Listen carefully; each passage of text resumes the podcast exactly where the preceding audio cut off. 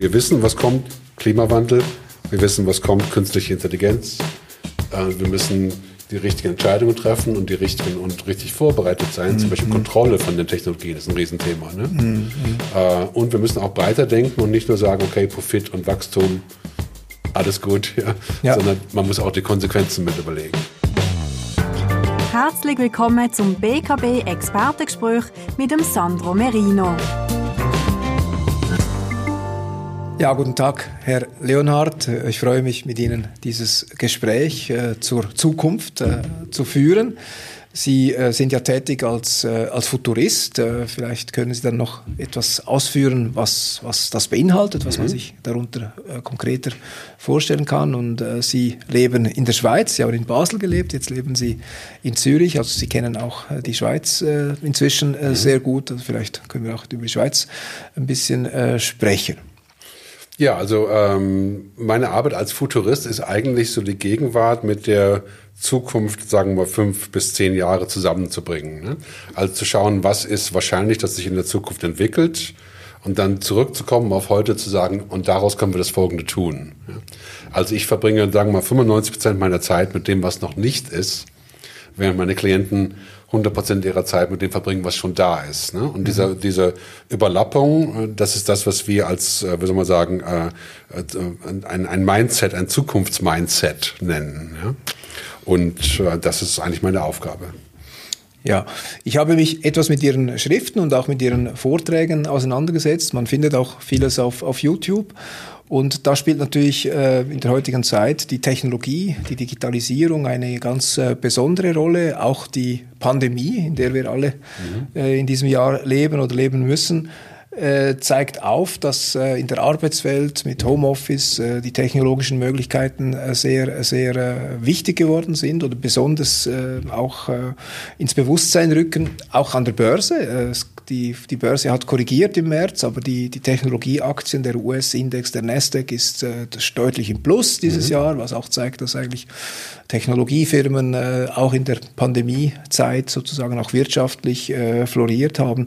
wie sehen Sie das? Die, die technischen Möglichkeiten, die potenziell im Raum stehen, sind ja, sind ja ungeheuer. Also es sind so viele Dinge schon äh, da und, und wie Sie es gesagt haben, so viele Dinge äh, können, können noch entstehen. Äh, sind wir am Anfang einer, einer technologischen Umwälzung, also einer nie gekannten Innovationswelle, die wirklich unser Leben sehr mhm. stark verändern wird. Wie, wie, sehen Sie das? Also wir waren ja schon eigentlich vor der Covid-Krise an einem Punkt, wo exponentielle Technologie wirklich an dem Punkt war 4, 8, 16, 32, nicht ja. nur 4, 5, 6, 7, ne? Ja. also äh, exponentiell springt, ne?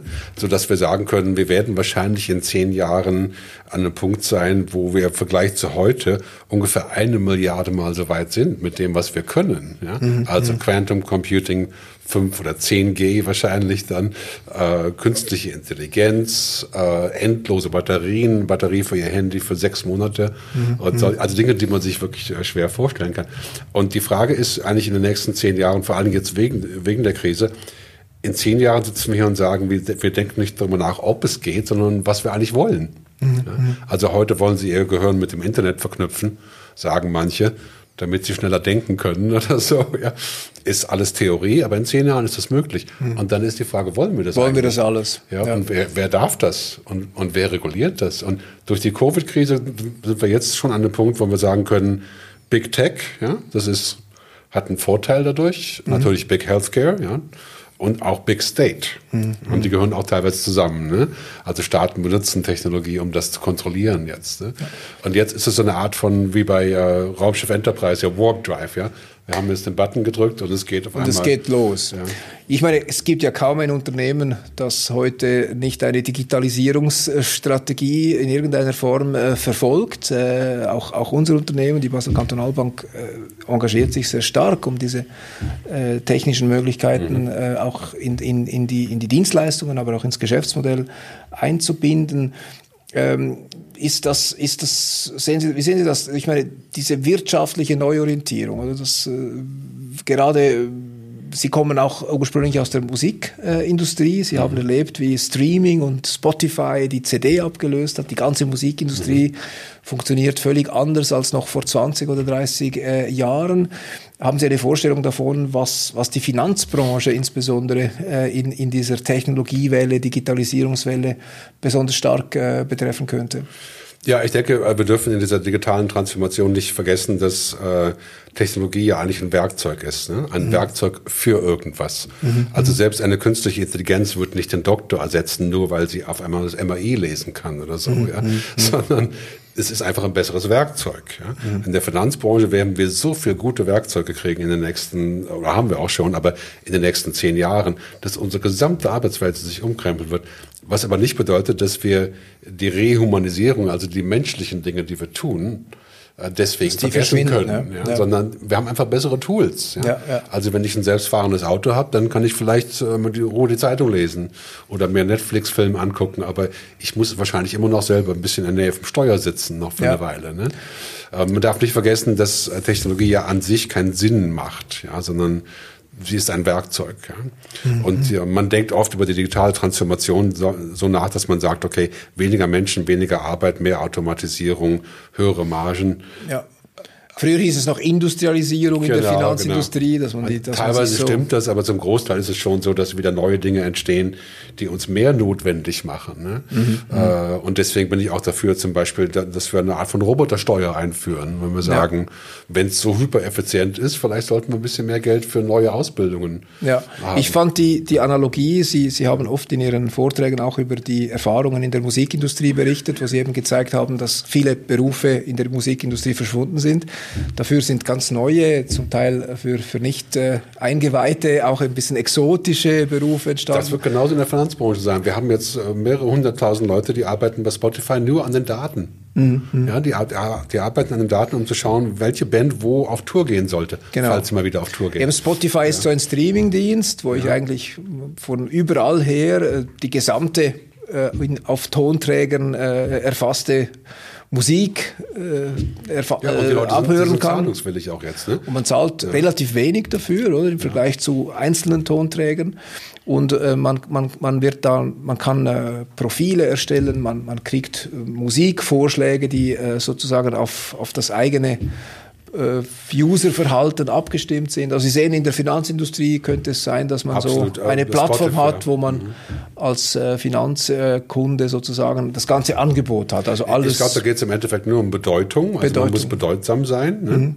Das heißt also äh, Beziehungen, aber auch eben Wissen äh, und irgendwie was Besonderes haben, ja, mhm. äh, und die und die Beziehungen zu den Kunden, ja, und und äh, Effizienz natürlich ganz klar auch ein wichtiges Thema und so, aber man muss einfach einen Sinn haben mit dem, was man anbietet, ne? Ja. Also Leute kaufen keinen Tesla, weil der besser ist als ein BMW, ja, mhm. sondern sie kaufen einen Tesla, weil sie denken, dass er besser ist oder weil weil die Annahme ist, dass was anderes ist. Ja, ja. ja. Äh, und das hat wirklich keinen faktischen technischen Grund. Ja. Also jetzt, mhm.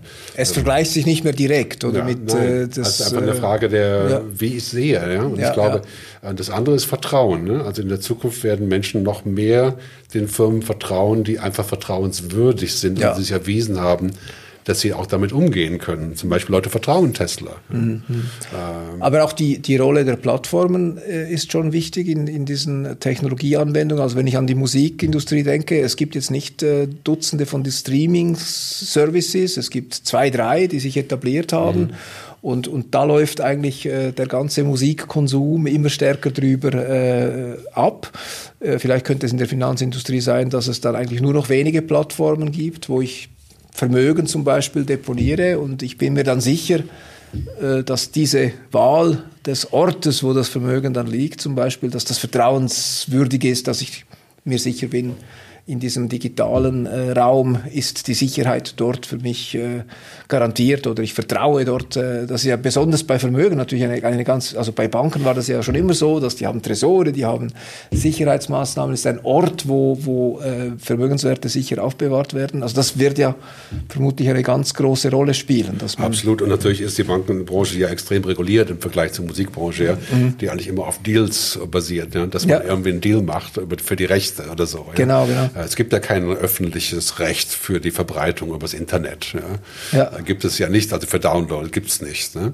Äh, in der Finanzbranche ist ja alles sehr reguliert. Mhm. Und wie man bei Revolut und bei anderen sieht, ist es nicht ganz so einfach, jetzt die Konkurrenz so schnell aufzubauen, dass sie dramatisch anders ist. Aber wie zum Beispiel bei, bei, äh, bei Angeboten wie TransferWise oder sowas, ja, mhm. da kann man schon sehen, ja, die haben dann eine Kerbe gefunden, die, die sich realisieren lässt. Also ich glaube, dass sie die Verbindung von dieser hohen Regulation und eben der, der, die neuen Technologien dazu führen, dass sich auch bestehende Firmen gut und schnell erneuern können, ne? mhm. wenn sie dramatisch rangehen. Ja? Mhm. Und auch ihre Werte, noch ihre menschlichen Werte und ihre, und ihre, ihre Markenwerte auch in den Mittelpunkt stehen, warum man jetzt dabei sein, mhm. dabei bleiben sollte. Ja? Mhm. Ja.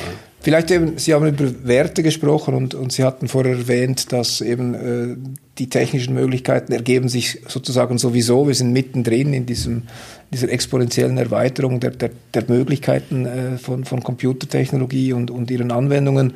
Und Sie hatten eben gesagt, äh, es geht jetzt immer mehr um die Frage, welche Welt wollen wir eigentlich mhm. äh, haben oder wie steuern wir äh, die, der, den Einsatz äh, von, von Technologie und was, welche Werte wollen wir eigentlich in Zukunft äh, stärker äh, leben. Äh, wird, wird der Mensch wirklich, äh, ist der Passagier oder, oder sind wir da wirklich am Steuer? Also man, wenn man so zurückschaut, die letzten 20 Jahre, hat man nicht den Eindruck, dass, dass diese, all diese neuen äh, Errungenschaften von Google über Facebook, über Netflix, man, man hat nicht das, das Gefühl, dass das bewusst entstanden ist, dass man sofort einen Plan hatte und gesagt hat, ja, wir machen jetzt das so und so, sondern es sind eigentlich äh, kapitalistische Kräfte, die diese Unternehmen, warum auch immer, sehr erfolgreich gemacht haben und das hat man jetzt und man lebt damit, aber das konnte sich äh, so ganz klar vor 10, 20 Jahren war das ja nicht ein bewusster Entscheid. Wir gestalten jetzt die digitalen Tools und Plattformen so, wie sie sind, sondern das war halt irgendwie das freie Spiel oder ein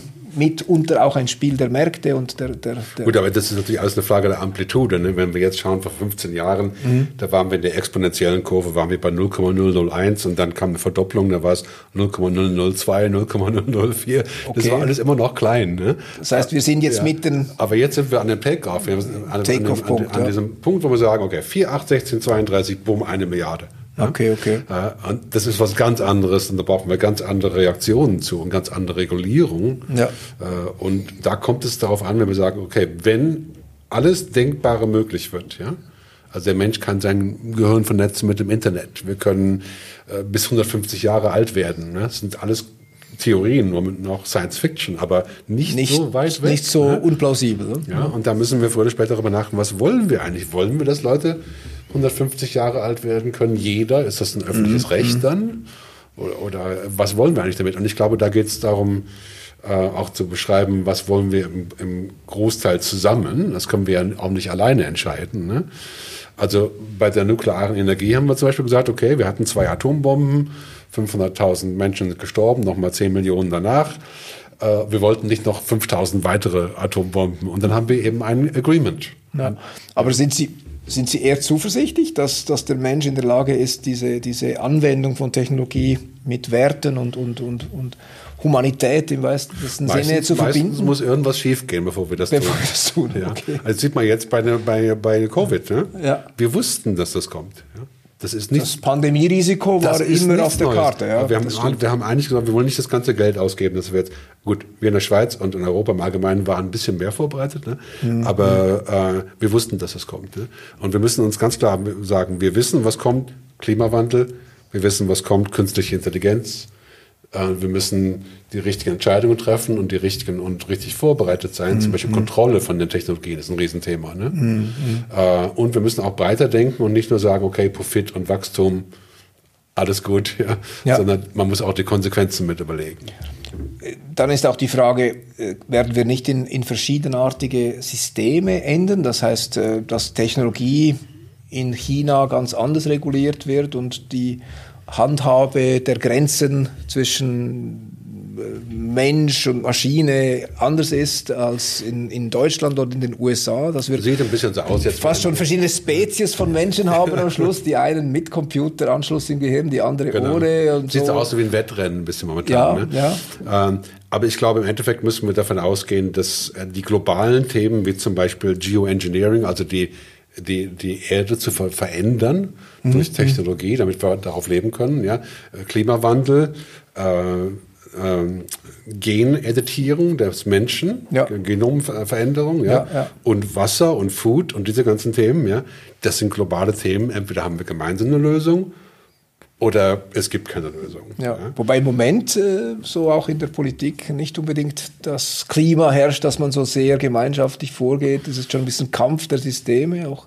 Ja, aber bei der Pandemie hat man gesehen, dass gemeinsames Research dazu geführt hat, dass wir die, äh, die, die, Geschwindigkeit der Entwicklung eines, eine, eine, eine, äh, eines äh, dieser Mittel, die auch helfen, wenn man schon krank ist, als auch natürlich der Impfstoff ja. wesentlich schneller als jemals zuvor waren. Die Kooperation. Durch die gemeinsame globale ja. Kooperation. Ne? Mhm. Selbst Pharmafirmen, die oft ihr, ihr, ihre Patente raushängen, gesagt haben, wir müssen das jetzt doch schon zusammen machen. Also wir, wir haben durchaus auch schon positive Dinge gesehen. Und wenn wir jetzt einen Impfstoff finden, dieses Jahr als 2021, ja.